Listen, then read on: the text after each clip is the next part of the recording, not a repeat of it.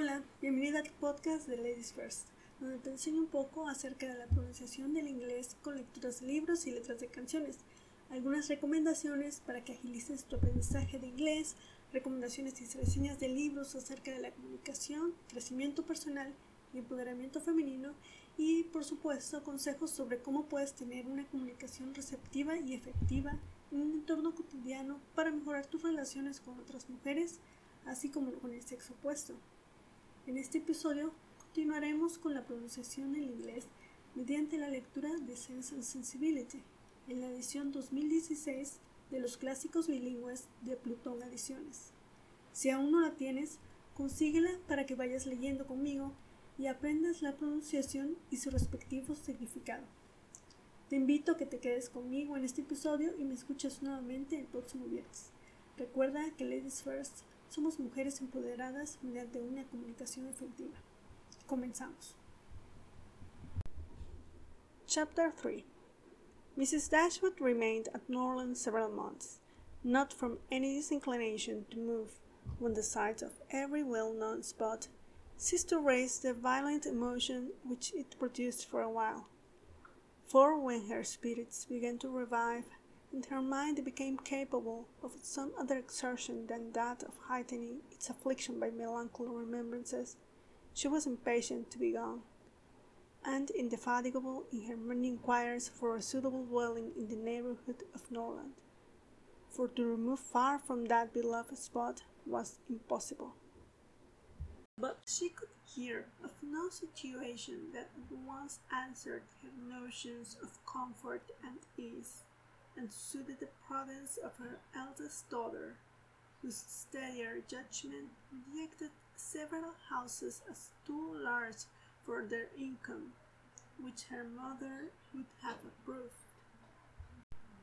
Mrs. Dashwood had been informed by her husband of the solemn promise on the part of his son in their favor, which gave comfort to his last earthly reflections.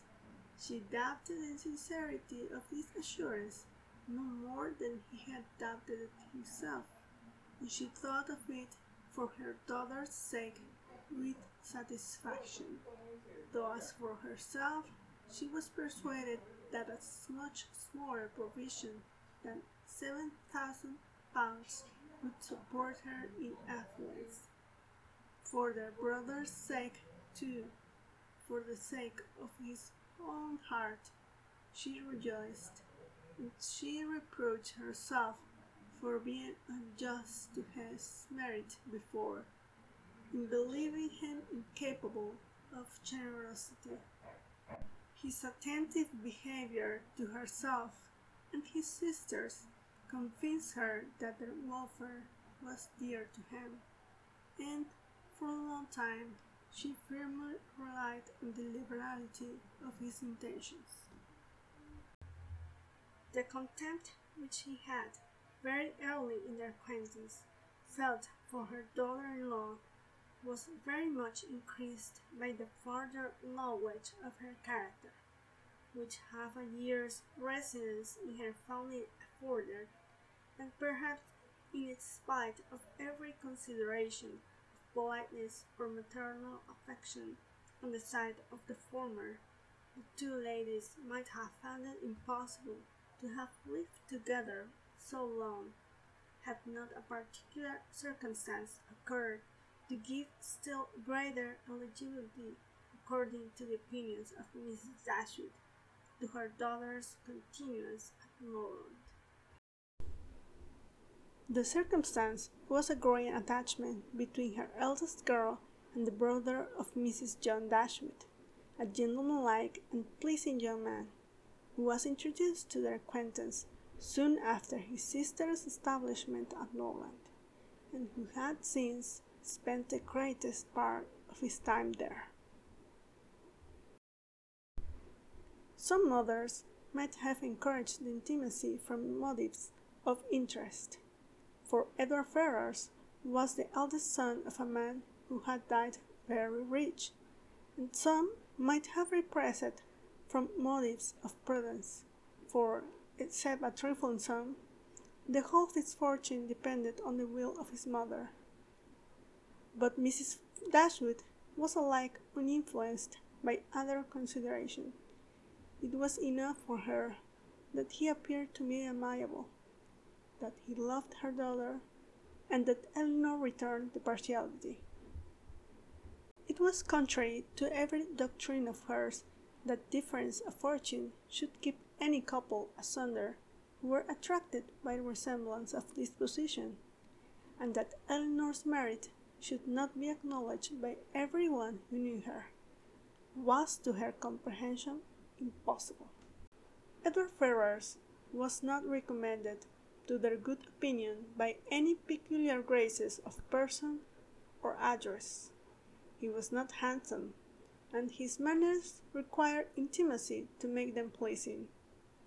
He was too diffident to do justice to himself, but when his natural shyness was overcome, his behavior gave every indication of an open, affectionate heart. His understanding was good, his education had given it solid improvement, but he was neither fitted by abilities nor disposition to answer the wishes of his mother and sister, who longed to see him distinguished, as they hardly knew what. They wanted him to make a fine figure in the world in some manner or other. His mother wished to interest him in political concerns, to get him into Parliament, or to see him connected with some other great men of the day. Mrs. John Dashwood wished likewise, but in the meanwhile, till one of these superior blessings could be attained, it would have quitted her ambition to see him driving a barouche. But Edward had no turn for great men or barouches. All his wishes centered in domestic comfort and the quiet of private life. Fortunately, he had a younger brother who was more promising. Edward had been staying several weeks in the house before he engaged much of Mrs. Dashwood's attention, for she was, at the time, in such affliction as rendered her careless of surrounding objects. She saw only that he was quiet and unobtrusive, and she liked him for it. He did not disturb the restlessness of her mind by ill-timed conversation. She was first called to observe and approve him further by a reflection which Elinor chanced one day to make on the difference between him and his sister. It was a contrast which recommended him most forcibly to her mother. It is enough, said she, to say that he is unlike Fanny is enough. It implies everything amiable. I love him already. I think you will like him, said Elinor, when you know more of him. Like him, replied her mother with a smile. I feel no sentiment of approbation inferior to love. You may esteem him. I have never yet known what it was to separate esteem and love. Mrs. Dashwood now took pains to get acquainted with him. Her manners were touching, and soon banished his reserve. She speedily comprehended all his merits. The persuasion of his regard for Elinor perhaps assisted her penetration, but she really felt assured of his worth, and even that quietness of manner which militated against all her established ideas of what a young address ought to be, was no longer uninteresting when she knew his heart to be warm and his temper affectionate. No sooner did she perceive any symptom of love in his behavior to Elinor than she considered their serious attachment as certain, and looked forward to their marriage as rapidly approaching. In a few months, my dear Marianne, said she, Elinor will, in all probability, be settled for life. We shall miss her, but she will be happy. Oh, Mamma, how shall we do without her? My love, it will be scarcely a separation. We shall live within a few miles of each other, and shall meet every day of our lives. We'll gain a brother, a real affectionate brother.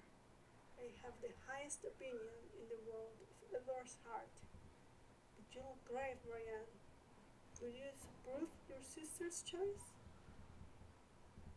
Perhaps, said Marianne.